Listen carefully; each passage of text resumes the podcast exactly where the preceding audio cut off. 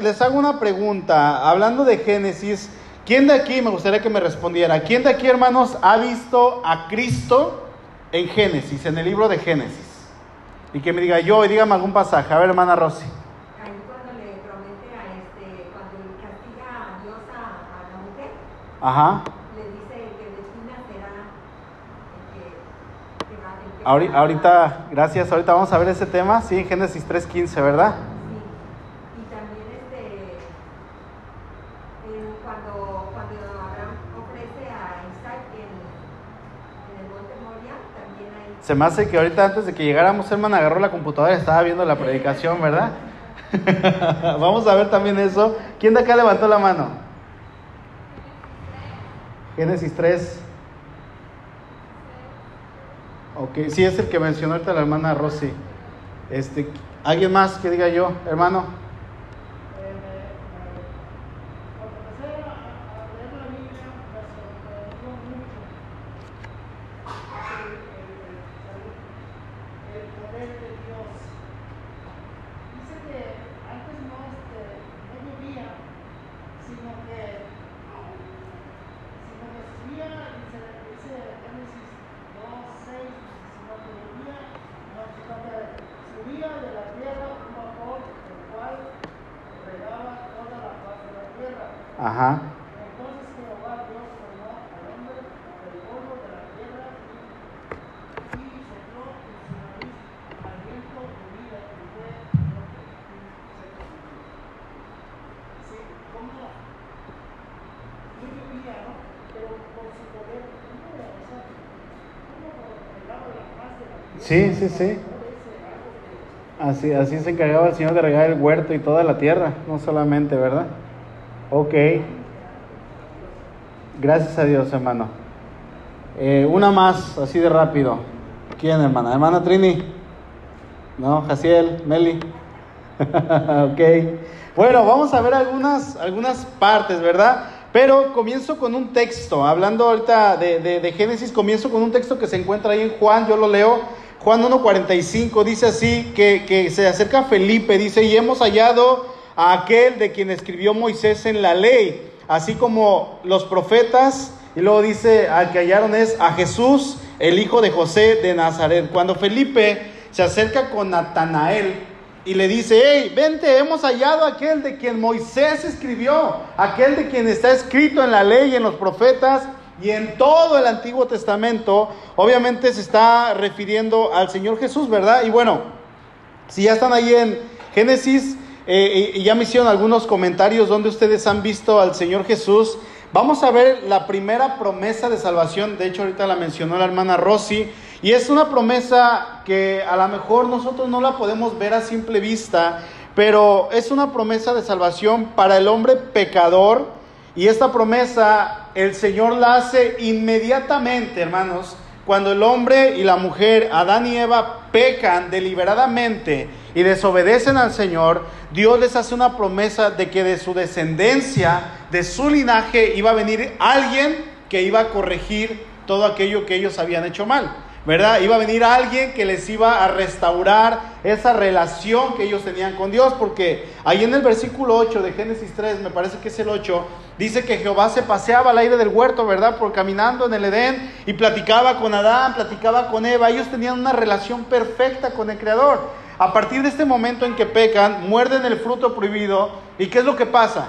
Se esconden corren a esconderse y dice, tuvimos miedo de ti y nos escondimos y nos dimos cuenta que estábamos desnudos. O sea, todos los privilegios que ellos tenían hasta ese momento se acabaron. Se dieron cuenta que esa relación con Dios se había roto, se dieron cuenta que lo que habían tenido con Dios un momento antes, un día antes, ya no iba a poder volver a hacer lo mismo.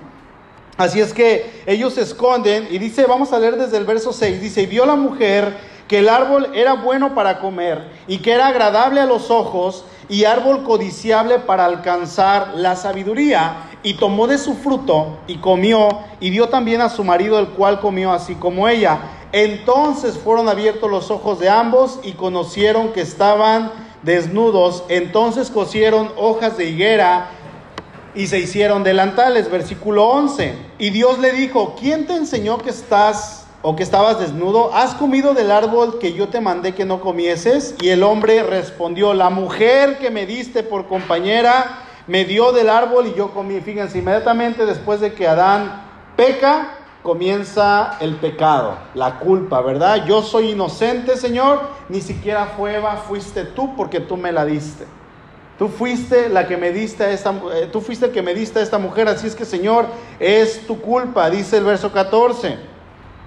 El 13, perdón. Entonces Jehová Dios dijo a la mujer, ¿qué es lo que has hecho? Y dijo la mujer, la serpiente me engañó y yo comí. Ahí está otra vez el mismo patrón, echándole la culpa al siguiente. Y Jehová, dijo, y Jehová Dios dijo a la serpiente, por cuanto esto hiciste, maldita serás entre todas las bestias y entre todos los animales del campo. Sobre tu pecho andarás y polvo comerás todos los días de tu vida y todos los días de tu vida. Y pondré enemistad, fíjense, y aquí está la promesa que Dios hace. Aquí encontramos la primera alusión a Jesucristo. ¿Sí? Dice, y pondré enemistad entre ti y la mujer, entre tu simiente y la simiente suya, esta te herirá en la cabeza y tú le herirás en el calcañar. La nueva traducción viviente traduce este texto así, dice, y pondré hostilidad entre tú y la mujer y entre tu descendencia y la descendencia de ella. Su descendiente te golpeará la cabeza y tú le golpearás el talón. Cuando Dios habla de la descendencia de la mujer, se está refiriendo a un descendiente que iba a nacer de ellos, ¿verdad? A una persona que iba a venir de ellos, un hijo que iba a traer lo que les dije ahorita, esa restauración y esa relación que ellos ahora habían perdido. Ahora, hermanos, antes de continuar, quiero hacer una pequeña observación en cuanto a las manifestaciones de Cristo en el Antiguo Testamento. ¿Sí? En cuanto a la manera en que el Señor se manifestaba. Yo pregunto, ¿cómo podemos ver a Jesús en el Antiguo Testamento, ya sea en Génesis, que lo estamos viendo ahorita, que lo vamos a ver, en el Pentateuco, en los, en los libros históricos, en los profetas o en los salmos. ¿Cómo podemos ver al Señor? Bueno, lo podemos ver de diferentes maneras. Existen las llamadas teofanías. ¿Sí? Teofanía es una palabra compuesta de, de, son dos palabras, teo, que significa Dios, y fanía, o, o que viene siendo manifestación. Entonces es una manifestación de Dios. ¿Quién? menciónenme, por favor, alguna teofanía en el Antiguo Testamento, por favor.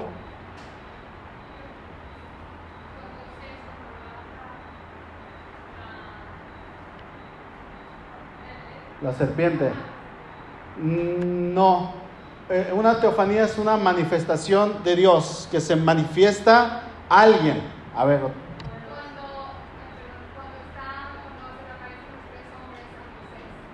Abraham. Sí, ya, ya, ya se redimió, ¿verdad? sí, cuando tenemos, por ejemplo, dice Suri, cuando Dios va a destruir Sodoma y Gomorra, vemos que se le acercan tres hombres, ¿verdad? Dos son ángeles y uno es Dios hablando con Abraham directamente. Y comienza a platicar con Abraham. Eso es una teofanía, una manifestación de Dios. ¿Quién dijo yo por acá? ¿Vivi? Ok, hermana.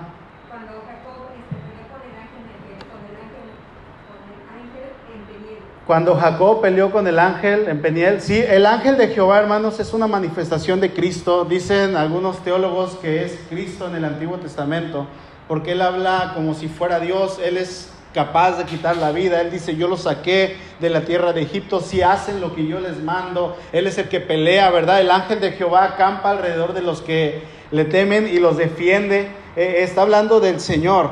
Otra manifestación que vamos a ver ahí en Josué capítulo 5, cuando se encuentra Josué, ¿verdad? Dice que va caminando y dice que ve un varón con la espada desenvainada. Y Josué se le acerca y le pregunta y le dice, oye, ¿tú eres de los nuestros o eres de los enemigos? Y el otro le dice, no, pues he venido como un ángel, como un príncipe, le dice, del ejército de Jehová. Y le dice, ahora quítate el calzado de tus pies porque el lugar en donde estás es tierra santa o santa tierra, tierra santa es. Entonces ahí vemos otra teofanía, ¿verdad? ¿Qué otra manifestación vamos a ver de Cristo? Por ejemplo, tenemos los tipos de Cristo. ¿Qué es un tipo de Cristo? Un tipo de Cristo no es una manifestación como una teofanía, sino son ciertos personajes que por sus acciones o lo que ellos hacían en su vida diaria o su vida de santidad o entregada al Señor, estas personas se les asemeja con Cristo. Denme algún ejemplo. ¿Alguien que no haya participado? A ver, Arnel. David, ¿quién más? Moisés, ¿quién más? Samuel, sí, podría ser. ¿Quién más? José, Salomón, Elías. Ajá, y tenemos a alguien que de hecho lleva el mismo nombre en el Antiguo Testamento, Josué. Josué es el nombre hebreo y, y- y Jesús es la transliteración del nombre Josué al griego, ¿verdad? Significa el Salvador, es exactamente lo mismo. Y podemos encontrar otros tipos de Cristo, ¿verdad? Otros personajes que ustedes van a ir leyendo y van a decir, mira, este se asemeja con Cristo y van a decir, porque hizo muchas cosas, agradó al Señor, vivió para el Señor, hizo esto, y por las cosas que ellos hacían, se les asemeja con Cristo. Otra, otra de las maneras en que vamos a ver a Cristo en el Antiguo Testamento son las profecías. Profecías que vamos a encontrar principalmente de Isaías, de David, ¿verdad? De Malaquías, al final de su libro él está profetizando acerca del día de Jehová. ¿Quién más habla acerca de, de- de las profecías o da una profecía acerca de Jesús? Bueno, tenemos a Jeremías, tenemos a Moisés y otros profetas que vamos a encontrar en el Antiguo Testamento. Ojo, mencioné a David, David era profeta también, ¿eh? y David daba profecías acerca de lo que vendría en el futuro. Tenemos también los ritos y sombras, hermanos. ¿Qué son los ritos y sombras? Bueno, en la, en la ley eh, ceremonial religiosa vamos a encontrar los ritos sacerdotales que van a estar específicamente o, o en su mayoría en el libro de Levítico. Y en Levítico vamos a ver diferentes ritos, vamos a ver algunos instrumentos como los vasos, la sangre de los animalitos rociada a, los instrumentos, los mismos instrumentos en el templo, el arca del pacto, el candelabro, el fuego encendido, todo lo que vean en, en- en Levítico van a ser algún tipo de sombra de lo que era el Señor, ¿verdad? Otra cosa que tenemos son las promesas. Dios hace promesas y vamos a encontrar a Cristo en el Antiguo Testamento, en Génesis y en otros libros, a través de promesas que Dios le hace a su pueblo de que iba a venir el Salvador. Por ejemplo, aquí en Génesis 3.15, Dios le hace una promesa a Eva, ¿verdad? Y obviamente ahí está Adán y le dice, de tu simiente va a venir el Salvador. ¿Ok? ¿Tenemos alguna duda hasta aquí? ¿Vamos bien? Artefactos o instrumentos. Esta podría ser, eh, tiene alguno, algo que ver con los ritos y las sombras. Bueno, son algunas cosas, hermanos, que simbolizaban de alguna manera a Cristo en el Antiguo Testamento. Bueno, estas y muchas otras cosas vamos a encontrar ahí en la Biblia, específicamente eh, en el Antiguo Testamento, en cuanto a Jesús. En pocas palabras, hermanos, podríamos decir que todo el Antiguo Testamento nos habla de Jesús y lo vamos a encontrar en todos y en cada uno de los 39 libros. ¿Sí? Cuando estemos leyéndolo, ahí lo vamos a encontrar. Si usted comienza buscando y leyendo el Antiguo Testamento específicamente y usted dice, voy a buscar a Jesús ahora en mi lectura, usted lo va a encontrar en todo el Antiguo Testamento, porque ahí está el Señor. Ahí va a estar todo lo que usted quiere saber acerca de Él, ¿verdad? Y déjenme decirles que el personaje principal del Antiguo Testamento, ¿quién es? ¿Y del Nuevo Testamento? Entonces, ¿quién es el personaje principal de toda la Biblia? Es el Señor Jesús. Desde Génesis capítulo 1 hasta Apocalipsis capítulo 22 vamos a ver que el personaje principal de toda la escritura se llama Jesucristo. Entonces, ¿hasta aquí vamos bien? Continuando con Génesis capítulo 3, cuando Adán y Eva pecan, hermanos, Dios les hace la promesa y les dice, de uno de sus descendientes va, vamos a tomarlo ya como en palabras de hoy, va a venir el Cristo, aquel que usted y yo hoy conocemos, ¿verdad? Aquel al que usted le cantó en estos cantos allá en el pesebre, ya usted ya sabe quién es el Salvador, ¿verdad? En aquel tiempo vamos a, a pensar sumamente seguro que ellos no tenían ni la menor idea de quién iba a ser ese descendiente, pero el Señor sabía de quién se trataba. Es por eso que Pedro escribe con total seguridad eh, que usted y yo fuimos comprados, dice Pedro, a precio de sangre, como de un cordero sin mancha. Y en el 1.20 dice, ya destinado, dice Pedro, desde antes de la fundación del mundo. Dios sabía quién iba a ser. ¿Sí? El Señor sabía quién iba a ser. Hoy nosotros en siglo XXI, con todo lo que tenemos, hermanos, sabemos a la perfección quién es nuestro Señor. Pero en ese momento, cuando Dios les hace la promesa, ellos no lo sabían. Es por eso que cuando Eva tiene su primer hijo, ¿Cómo se llamó el primer hijo de Adán y Eva? Caín. Bueno, así que el vecino de aquí, el señor Adán, ¿eh? Caín, eh, eh, ella ahí en el capítulo 4 de Génesis dice, dice el verso 1, conoció Adán a su mujer, cuando habla de conocer está hablando de que tuvo relaciones sexuales con ella, ¿sí? Eva, la cual concibió, dice, y dio a luz a Caín, y dijo, por voluntad de Jehová he adquirido varón. Dicen algunos teólogos hermanos que cuando Eva expresa esto y dice, por voluntad de Dios he adquirido varón, probablemente ella estaba pensando que ese hijo que Dios le había dado, que era varón, era aquel de que Dios había prometido y que dijo, de tu simiente levantaré, ¿verdad? Un salvador y aquel va a herir a la, serpiente, aunque ella le irá, le dirá en el talón, en el calcañar. Dice que ella pensaba probablemente y dijo, es él, Caín, el que nos va a redimir de nuestra antigua vida, a nuestra antigua vida que teníamos antes de pecar. Porque déjenme decirles que en ese momento que Adán y Eva ya están eh, fuera de Edén, ya están ahora, ahora sí que viviendo en el pecado, bajo el dominio del pecado, ellos hermanos estaban sufriendo. ¿Sí? No tenían los medios que hoy nosotros tenemos. ¿Cómo acarreaban agua si no había cubetas? Piensen eso. ¿Cómo iban al baño si no había absolutamente nada en cuanto a artículos de higiene personal?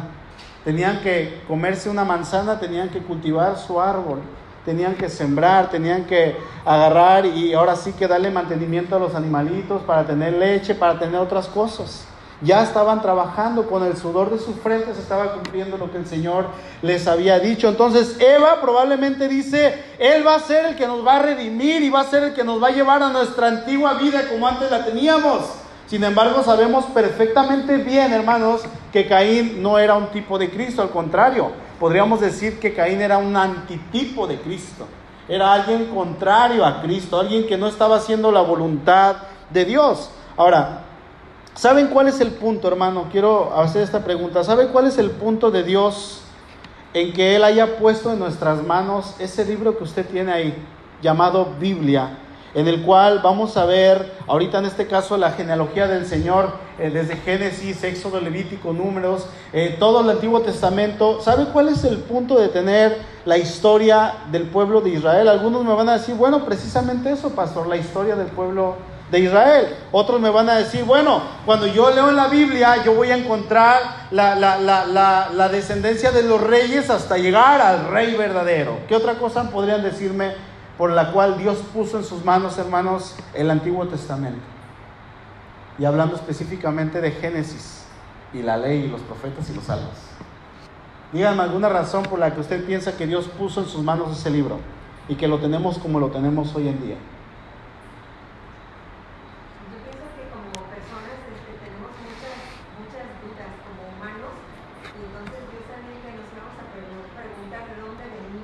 de dónde venimos. Cruciales y trascendentales en nuestra vida y si no tuviéramos Génesis, pues eh, yo creo que haría que, que creeríamos que venimos del mono o de la... Estaríamos... Eh, estaríamos como los filósofos, hermana, creyendo y filosofando, ¿verdad? Pensando de dónde venimos y caminando y un grupo de 20 estudiantes atrás escuchando al maestro que tenía sus enseñanzas y esas enseñanzas eran lo, lo, absoluto, lo que se decía en ese momento. Y cualquier otra cosa que me digan es correcta, es correcta decir que tenemos la Biblia y el Antiguo Testamento para estudiar los reyes hasta el rey verdadero, es correcto decir que tenemos el Antiguo Testamento y la Biblia y Génesis para decir y conocer la historia del pueblo de Dios, todo lo que me digan es correcto, yo creo que obviamente que vaya centrado en la palabra. Sin embargo, hermano, yo estoy convencido de que Dios nos dejó el Antiguo Testamento para que usted y yo podamos ver y encontrar esa línea genealógica, esa línea sanguínea desde el primer hombre hasta culminar en Jesucristo. ¿Sí? Desde Adán hasta culminar en Jesucristo, porque vamos a encontrar esa línea, hermanos, desde Adán. ¿Y saben quién la registra? Lucas. Si quieren leer la genealogía de Jesucristo hasta Adán, van a buscar, tienen que buscar ahí en Lucas capítulo 3. Por eso cuando yo leo el Antiguo Testamento y digo, voy a buscar a Cristo, en tratar de encontrarlo en todos los versículos que yo lea, hermano, yo me fascino. Yo me, yo me gozo, yo me maravillo al tener semejante tesoro en mis manos y decir, wow, Señor, no se te fue ni siquiera un solo detalle. Y yo espero no ser el único de leer así o tratar de leer así, ¿verdad? Porque también en mi mente y en mi corazón, de repente, pues obviamente me, me salgo, estoy leyendo y ya estoy pensando en otras cosas, ¿no? Pero cuando trato de leer y estoy leyendo y digo, quiero leer bien, quiero leer y encontrar a Cristo, yo digo, Señor, wow, eres grandioso, eres sorprendente. No sé si han leído tratando, hermanos, de buscar a Cristo en, pasajes como Génesis, como Éxodo, Levítico y estos libros que tenemos ahí, ¿verdad? Bueno, resulta que Dios les hace la promesa, pero Eva piensa que es Caín y pasa el tiempo y ¿qué pasa? Caín mata a Abel y sabemos la historia, Caín huye. Entonces vamos a encontrar en la historia bíblica, ahora sí que vamos a encontrar que, que Dios menciona solamente a tres personas. Adán y Eva, los papás, y luego tenemos a Caín, Abel, que murió, y queda, ¿quién es el que sigue? Seth, Seth, ¿verdad? Ahí tenemos a tres personas, pero obviamente Dios les dio muchísimo más hijos. Una vez leyendo un artículo, un, libro, un pedazo, una porción de un libro, yo leía que la tradición oral judía, la tradición oral es lo que los padres les enseñaban a sus hijos a través de las palabras y los hijos las memorizaban y esas palabras se las enseñaban a la siguiente generación y a la siguiente generación. De esta manera Moisés pudo escribir Génesis, ¿verdad? Entonces yo leí una vez que la tradición oral judía decía que según Adán y Eva habían tenido un aproximado de 54 hijos en total, entre hijos e hijas y de ahí se fundó la tierra, de ahí se formó la tierra.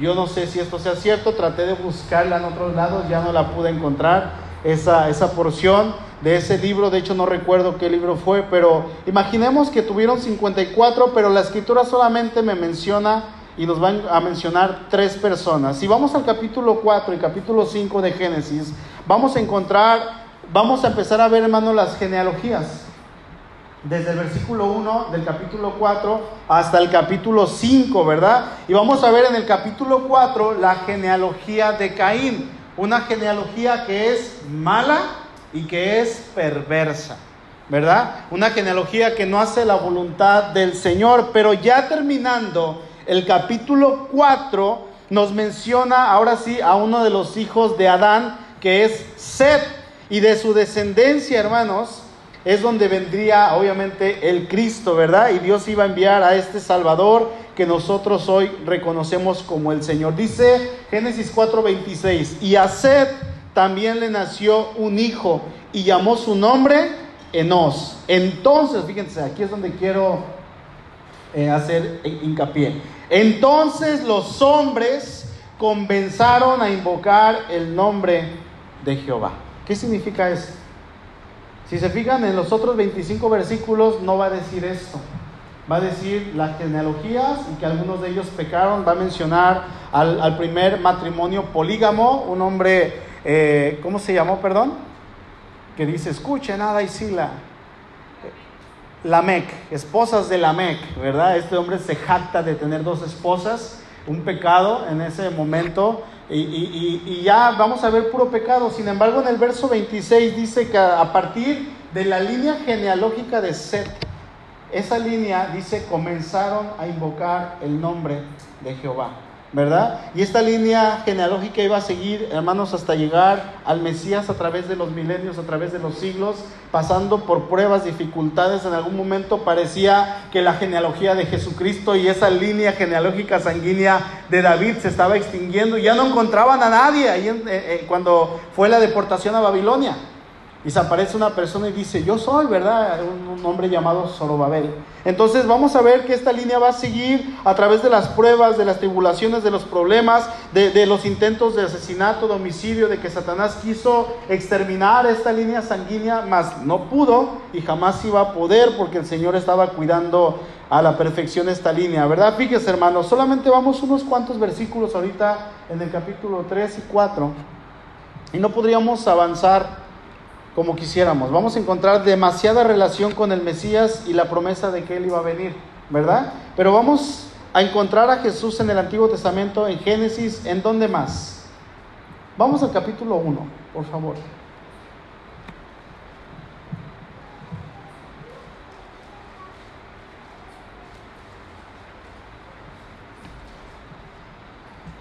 Génesis 1, 1. Y podríamos decir el 26, 27, 28, donde Dios crea al hombre, ahí también aparece y podríamos hablar del primer Adán, ¿verdad? El primer hombre y Cristo es el segundo Adán. Ahí vamos a encontrar otra similitud, ¿no? Pero dice el 1, 1. En el principio creó Dios los cielos y la tierra. Hermanos, me fascina este versículo. Me encanta. Es pequeño, pero es infinitamente rico este versículo. Yo lo amo este versículo. versículo. ¿A quién le gusta? ¿Quién dice cuando lee este versículo y dice, ay Señor, wow, gracias? ¿Por qué les gusta? Así es, ¿qué más?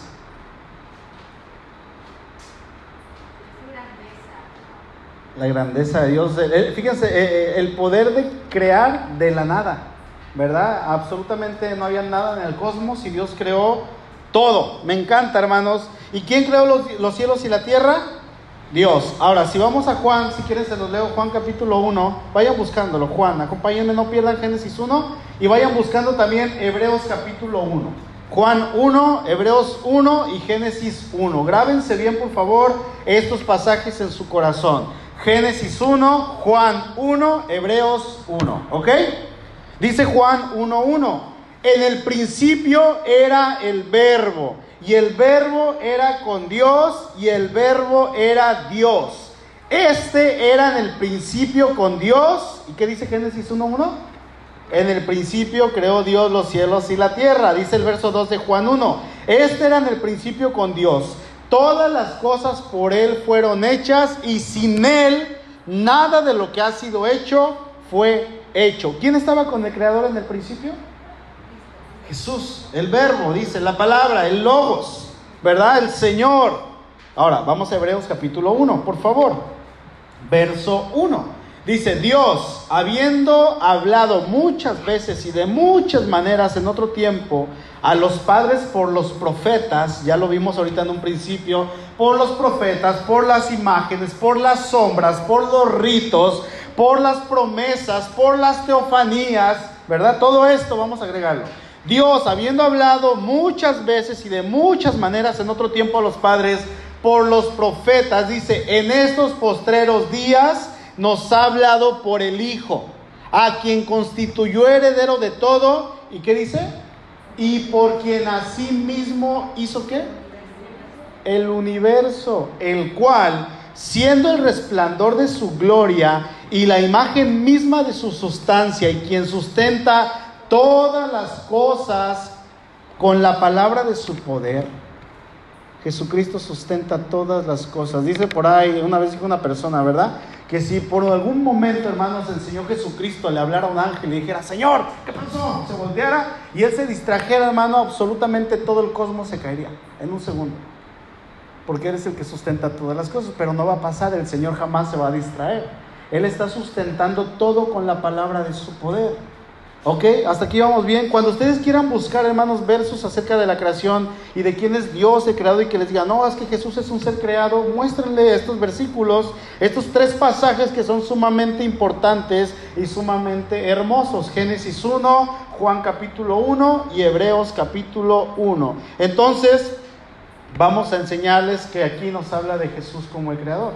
¿Verdad? La traducción del Nuevo Mundo, que es la Biblia que usan los testigos de Jehová, dicen, y, y, ¿cómo dice? Y este era en el principio con Dios, dice, y el verbo era un Dios, ¿verdad?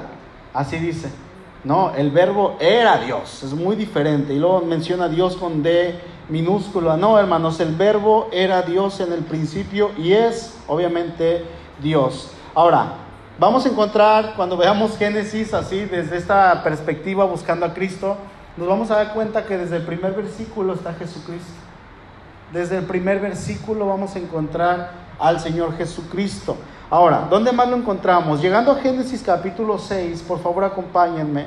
Vamos a encontrar ahora a un hombre llamado Noé. Noé. Así es.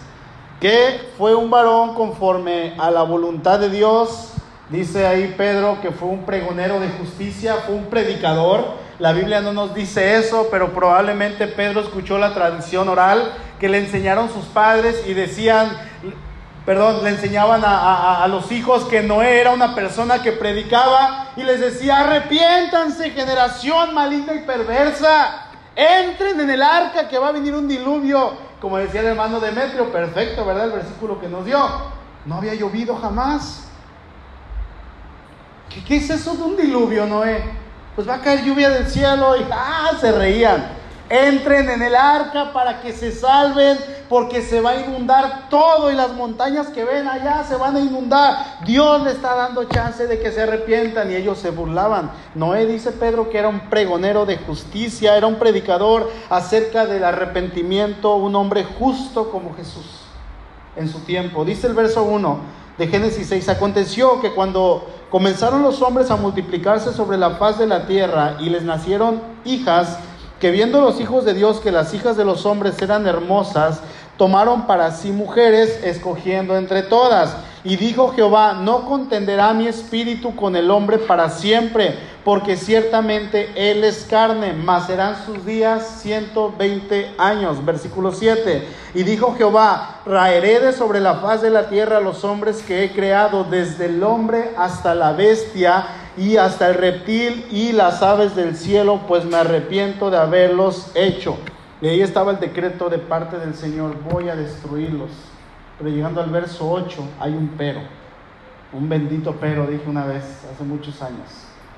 Pero Noé halló gracia ante los ojos de Jehová. El Señor ve a su creación, se indigna, se molesta, se decepciona por lo que Él mira que están haciendo y toma la, de- la decisión de destruir todo en la tierra. Aves, reptiles, peces, todo lo que había en la tierra. Sin embargo, hermanos, hay un solo hombre que causa que el Señor lo voltee a ver por su manera justa de vivir. Y esto era obviamente porque él andaba conforme al corazón de Dios. Si leyéramos la genealogía de Noé, vamos a ver que él llega hacia arriba hasta Set, su ascendencia. ¿Y qué dice de Set? Entonces los hombres comenzaron a invocar el nombre de Jehová. ¿Verdad? Es esa genealogía, es esa misma línea sanguínea justa que iba hacia adelante avanzando, avanzando, avanzando, ¿sí? Su nombre es Noé y es a través del hermano que Dios se encarga de preservar su vida y de entre ellos, obviamente al preservar la vida de Noé, el Señor lo bendice y preserva la vida de sus hijos. ¿Quién eran los hijos de Noé? Sem, Cam, Jafet. ¿Sí? Ahora, de, esta, de estos tres hay uno solo que va a tomar esa responsabilidad de la línea genealógica donde va a venir el Cristo. ¿Quién era? ¿Se acuerdan? Sem. Es por eso que a los israelitas se les dice semitas, ¿verdad? Los israelitas son semitas porque vienen de Sem, son, vienen de esa línea genealógica. Ahora, hermanos, eh, este, por el otro lado tenemos también eh, el arca de Noé, donde entra Noé y su familia. ¿sí? Entran a esta arca que era un, un- un barco sumamente inmenso, que algún día podremos estudiar el arca de Noé y lo que era y cómo, cómo Dios este, usó esto. Entran y es en este lugar, hermanos, donde la creación misma del Señor y estas ocho personas que entran, Sem, Cam y Jafet, sus tres esposas y Noé y su esposa. ¿Verdad? Y vamos a ver que estos encuentran salvación. Ahora, de los tipos de Cristo que mencioné hace un ratito atrás, y, de las menciones que podemos encontrar de Cristo en el Antiguo Testamento, el arca, ¿en qué categoría entra? Se la repito, teofanías. Obviamente ahí no va a entrar el arca porque no era una persona, ¿verdad? Tipos de Cristo, profecías, ritos y sombras, promesas o artefactos e instrumentos. Puede entrar en esta categoría, ¿verdad? Dicen algunos que el arca sería un instrumento en el cual ellos alcanzaron la salvación y dicen es un tipo de Cristo. Ojo, hermanos, no hay que decir que el arca era Cristo, jamás. No, es un simbolismo de que en ella encontraron salvación aquellas personas y esos animalitos que entraron. ¿Sí? No podemos decir, mira, el arca encontramos a Cristo reflejado en el arca. No, no, no, eso no podemos decirlo porque ni siquiera es bíblico, ¿verdad? Esa no es la intención. Entonces, después de que Noé y sus hijos salen del arca, ahora ellos comienzan a reproducirse sobre la tierra y conforme ellos van creciendo, hermanos, obviamente se van haciendo grandes y grandes, se van separando y se forman las naciones. Pero uno de ellos, que es Sem, y vamos a ir viendo eh, esa línea genealógica a través de los hijos de Sem, ¿sí? sus hijos, sus hijos y sus nietos, bisnietos. Vamos a llegar hasta Abraham. Pero hoy no vamos a estudiar a Abraham, ¿verdad? Y otra cosa, yo nunca he escuchado, no sé si ustedes han llegado a escuchar que Abraham es un tipo de Cristo. ¿Quién, piensa esto? ¿Quién más? ¿Por, por qué, hermanita? Porque a través de él este, fueron benditas todas las naciones de la tierra. Muy buena observación. Yo, yo no he buscado, no he encontrado que diga que a- Abraham, perdón, es un tipo de Cristo, pero a través de Cristo, ¿verdad? Son bendecidas todas las familias de la tierra. Eso podría ser una tipología. Muy bien, hermano. ¿Alguien más? Yo no había escuchado eso y lo puedo. Vamos a agregarlo a la lista, hermanita. Gracias. Ok, bueno, eh, este, vamos a, a estudiar el domingo acerca de Abraham, acerca de esa promesa que Dios le hace. Pero de Abraham, hermanos, salieron dos hijos. ¿Quiénes son? Que después salieron más ahí en el capítulo 25 de Génesis. Tenemos a Ismael y tenemos a Isaac. ¿Ok? Aunque Ismael fue el primogénito y podríamos decir que el primogénito tenía que, por derecho, toda la herencia, le tocaba un 75% de la herencia y si tuviera el padre otros 10 hijos, repartía el 25% entre los otros 10. O si tenía 20, entre 20. Imagínense a Adán, le tocaba todo a Caín y a los otros 54 les tocaba solamente un 25% entre todos. O sea, no les iba a tocar nada, ¿verdad? Eso era lo que decía según la ley, pero sabemos que Adán, Abraham, perdón, cuando nace Isaac, eh, esta Sara le dice, ¿sabes qué? Córreme a esta mujer, a Agar y a su hijo Ismael, porque él no va a heredar junto con mi hijo. Y Dios le dice, hazle caso a tu mujer, escúchala todo lo que te diga. ¿Sí? Entonces Abraham agarra y le da un pedazo de pan a su hijo y un- una cantinflora y le dice, órale, vete para allá, al desierto. Y él se va, no le toca, hermanos, de la herencia absolutamente nada. Nada. Ahora, ¿Abraham rompió la ley? No. ¿Por qué? Bueno, ¿y por qué no le dio nada? Bueno, hay tres razones. En primer lugar, sabemos que la ley decía que al primogénito le tocaba la mayor parte y, y a los otros se les repartían dones, así se les llamaban. Se les repartían dones y al primogénito se le tocaba absolutamente toda la herencia. Bueno, resulta que cuando pasa esto con Abraham, la ley no existía.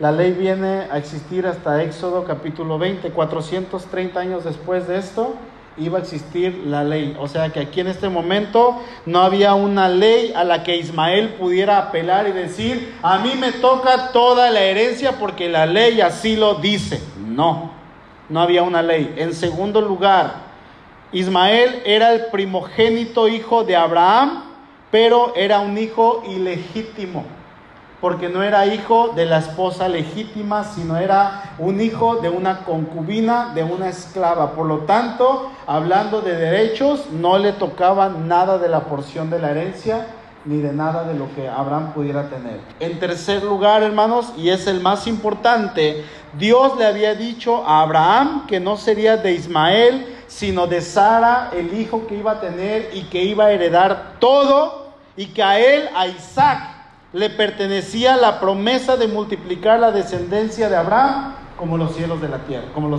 las estrellas del cielo y como la arena que está a la orilla del mar. ¿Vamos bien hasta aquí? Ok, ya vamos terminando con la introducción. Ok, vamos a Génesis capítulo 15, por favor.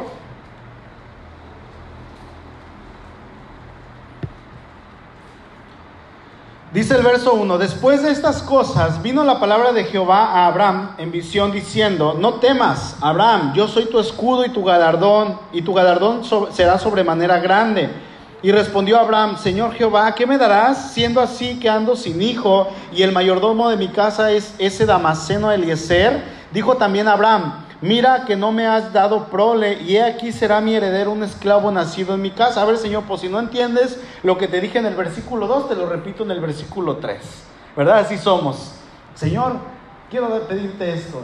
Y luego pasan dos minutos y, y acuérdate que te volví a ya te pedí eso, Señor, pero por si no, porque a veces como que estamos orando y lo decimos en nuestra mente, ¿verdad? Y queremos decírselo otra vez para que el Señor lo recuerde y el Señor lo entienda. Así se me figura cuando leo esto, porque Abraham lo dice en el versículo 2 y en el versículo 3 se lo vuelve a repetir. 4.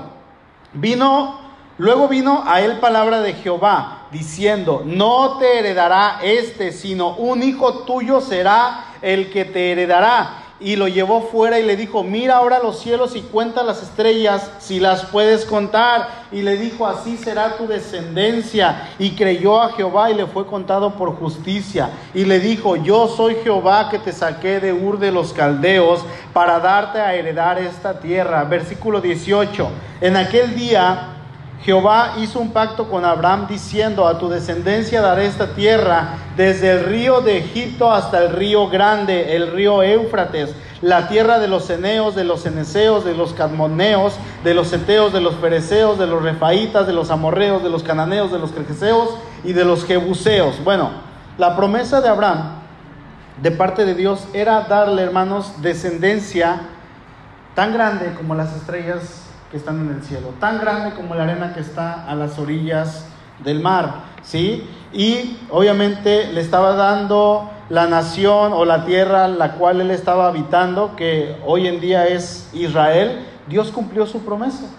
Ahí están habitando los hijos de Abraham eh, hasta este momento. Lo que aquí Abraham, hermanos, aún no vislumbraba a estas alturas, era lo que Dios tenía destinado tanto para Abraham como para Isaac y para su descendencia completa. No solamente se trataba de la tierra, Dios no estaba hablando tanto de tierra, no, hermanos. Dios no, no, no le estaba hablando a Abraham solamente de un país. Imagínense que a ustedes le dijera, hermano Trini, te voy a dar un país. Amén. Hermana Mari, el siguiente año va a recibir su propio país. Amén. Es lo que Dios le estaba diciendo a Abraham. Te voy a dar un país entero.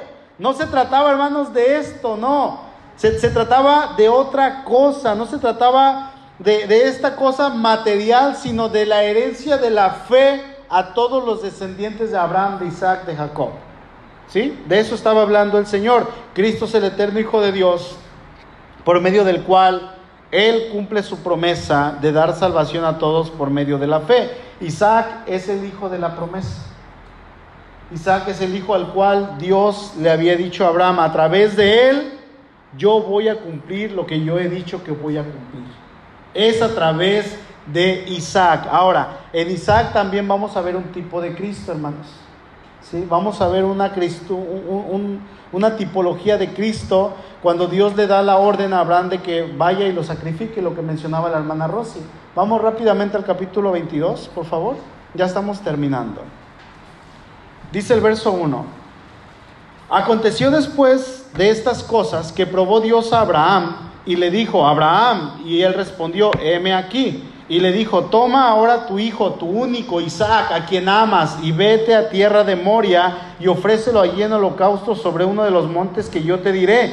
Y Abraham se levantó muy de mañana y enalbardó su asno y tomó consigo a dos siervos suyos y a Isaac su hijo y cortó la leña para el holocausto y se levantó y fue al lugar que Dios le dijo. Al tercer día Alzó Abraham sus ojos y vio lugar de lejos. Entonces dijo Abraham a sus siervos, esperen aquí con el asno y yo y el muchacho iremos hasta allí y adoraremos y volveremos a vosotros. Yo quiero que imaginemos la escena, hermanos. Dios le ordena a Abraham que sacrifique a su hijo Isaac. Le dice a tu único, a quien amas. ¿Sí? Estábamos viendo ahorita que ya somos papás Suri y yo estábamos viendo una película y, híjole, estaban unos papás llorando por sus hijos y, Suri volteaba para allá, y la tele enfrente, y yo volteaba para acá, queriendo chillar. Y, ya como que teníamos que seguir viendo la película y, nos empezamos a reír, ¿no? Y, el comentario fue, ahora que somos padres, ha cambiado nuestra perspectiva, porque no queremos estar en esa situación. Y resulta que era una película de la vida real, de caso real. Entonces, quiero que nos imaginemos, le dice, tu único hijo, a quien amas. Estas dos cosas le dice y le dice, ve y sacrifícalo. Recordemos que, hermanos, en cuanto a la promesa, no era Ismael, Sí, Ismael ya lo había lanzado, ya lo había mandado fuera. Ismael ya estaba fuera de la promesa, de la bendición, de la herencia, de todo cobijo y cobertura paternal. Quedaba solamente Isaac. Abraham se levanta, yo no sé si titubear, si, si lo hizo sin titubear, porque es lo que muchos predican, hermanos. Yo no sé si le dijo, a ver, Señor, repíteme lo que me estás diciendo. La palabra no nos dice eso pero probablemente con la fe que Abraham tenía se levantó y fue hacia aquel lugar y llega, resulta que va llegando, se acercaba y iba viendo el monte más cerca cada vez hasta que llega a una distancia relativamente corta y yo, pienso que él voltea a ver ese lugar temblando con el fuego en la mano y le dice a sus criados, espérenme aquí porque voy a ir allá a matar a mi hijo. ¿Se imaginan la, la escena?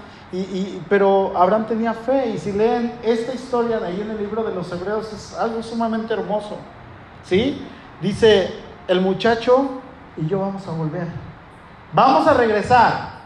Ahorita regresamos. Verso 6. Y tomó Abraham la leña del holocausto y la puso sobre Isaac su hijo, y él tomó en su mano el fuego y el cuchillo y fueron ambos juntos. Entonces habló Isaac a Abraham su padre y le dijo, Padre mío, y él respondió, heme aquí, mi hijo. Y él dijo, he aquí el fuego y la leña, mas ¿dónde está el cordero para el holocausto? Se dio cuenta. Se dio cuenta el muchachito, el niño, yo no sé qué edad tenía, 12, 13 años, pero se dio cuenta y dice, ¿y dónde está el cordero? Porque llevas el fuego en la mano y yo llevo la leña cargando. Pero ¿dónde está el cordero? ¿Sí? Y cuando llegaron al lugar que Dios le había dicho, edificó allí Abraham un altar y compuso la leña y ató a su hijo Isaac y lo puso en el altar sobre la leña y extendió a Abraham su mano y tomó el cuchillo para degollar a su hijo. Isaac, hermano, como un cordero en este momento, un tipo de Cristo, es como un cordero que va hacia el sacrificio con su padre y el padre dispuesto a obedecer a lo que Dios le dijera, el hijo obedecer sin titubear a lo que su padre le dijera, sin hablar, sin decir una sola palabra, creyendo lo que Abraham le estaba diciendo. Pero mi papá dijo, el muchacho y yo volveremos, vamos a bajar. Yo creo que estaba pensando, ¿qué dice la Biblia acerca del Cordero de Dios? Allí en Isaías 53, como Cordero fue llevado al matadero, ¿se acuerdan? Y enmudeció, no abrió su boca, calladito. En este momento Isaac es una representación, hermanos, como un cordero que enmudece, que iba hacia ese lugar del matadero. Pero en el último momento, dice el verso 13, entonces alzó Abraham sus ojos y miró, y he aquí a sus espaldas un carnero trabado en un zarzal por sus cuernos. Y fue Abraham y tomó el carnero y lo ofreció en holocausto en lugar de su hijo. Ahora Isaac, de ser un tipo de Cristo, pasa a ser un simple, o voy a decirlo así, un simple humano pecador que necesitaba a alguien que lo, que lo sustituyera. Ahora, el hecho de que en este momento Isaac era un tipo de Cristo no quiere decir que solamente en este momento, no, si él era un tipo de Cristo lo fue durante toda su vida. ¿Sí? Pero en este momento de estar ahí eh, representando, hermanos, a Cristo en el Antiguo Testamento, ahora pasa a ser una persona incapaz de salvarse a sí misma. ¿Y quién pasa a tomar forma ahora de un tipo de Cristo? El carnero. ¿Sí? Estaba trabado, Abraham lo toma, lo acuesta ahí, lo amarra y lo degüella en ese lugar. Y el carnero cubre y protege a este jovencito que estaba a punto de morir. Es un tipo de Cristo, hermano, el carnero que toma eh, el lugar de Isaac y es una viva y perfecta representación de Cristo y su papel redentor por cada uno de nosotros. Toma el lugar, Cristo el Señor, toma el lugar que a usted y a mí nos, nos correspondía y muere hermano en el lugar que a nosotros teníamos que morir. Dios lo entregó por cada uno de nosotros y es por eso, por eso que usted y yo tenemos que glorificar a nuestro Señor.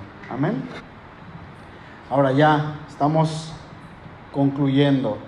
Sabemos que Dios entregó a su Hijo por cada uno de nosotros y es en eso, hermano, que tenemos que glorificar a nuestro Dios.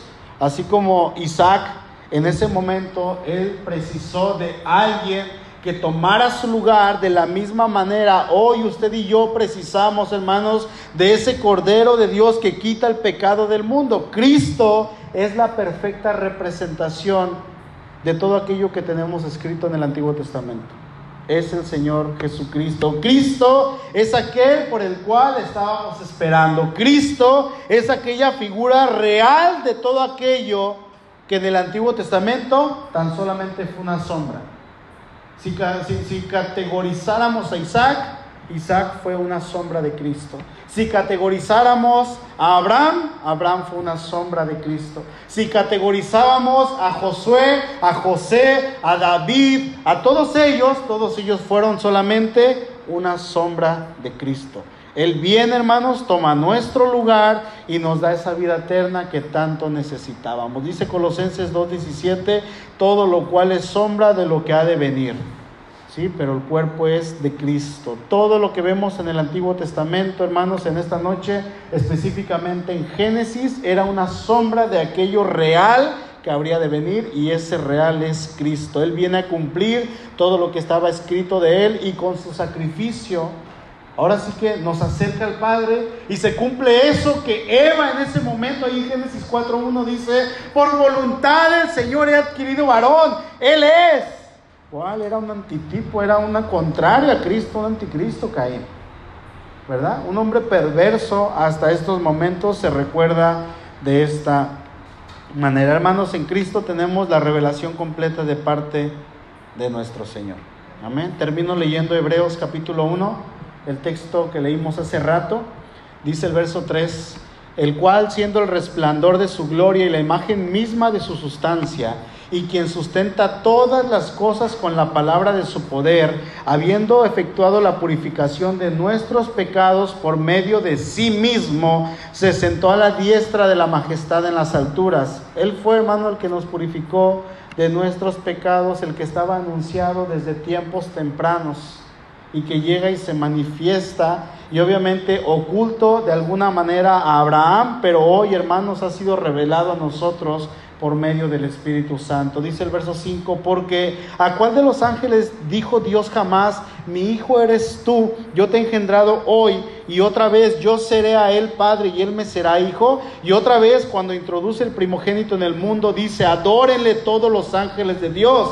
Ciertamente de los ángeles dice, el que hace a sus ángeles espíritus y a sus ministros llama de fuego, más del Hijo dice, tu trono, oh Dios, por el siglo del siglo, cetro de equidad es el cetro de tu reino. Hermanos, Él es nuestro Dios.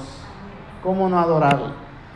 ¿Cómo no cantarle? Lo tenemos en toda la escritura. Hay quienes dicen, somos una iglesia neotestamentaria, ya no predicamos el Antiguo Testamento. Necesitamos el Antiguo Testamento, porque ahí está escrito todo lo que vendría y el Nuevo Testamento es la revelación del Antiguo, ¿verdad?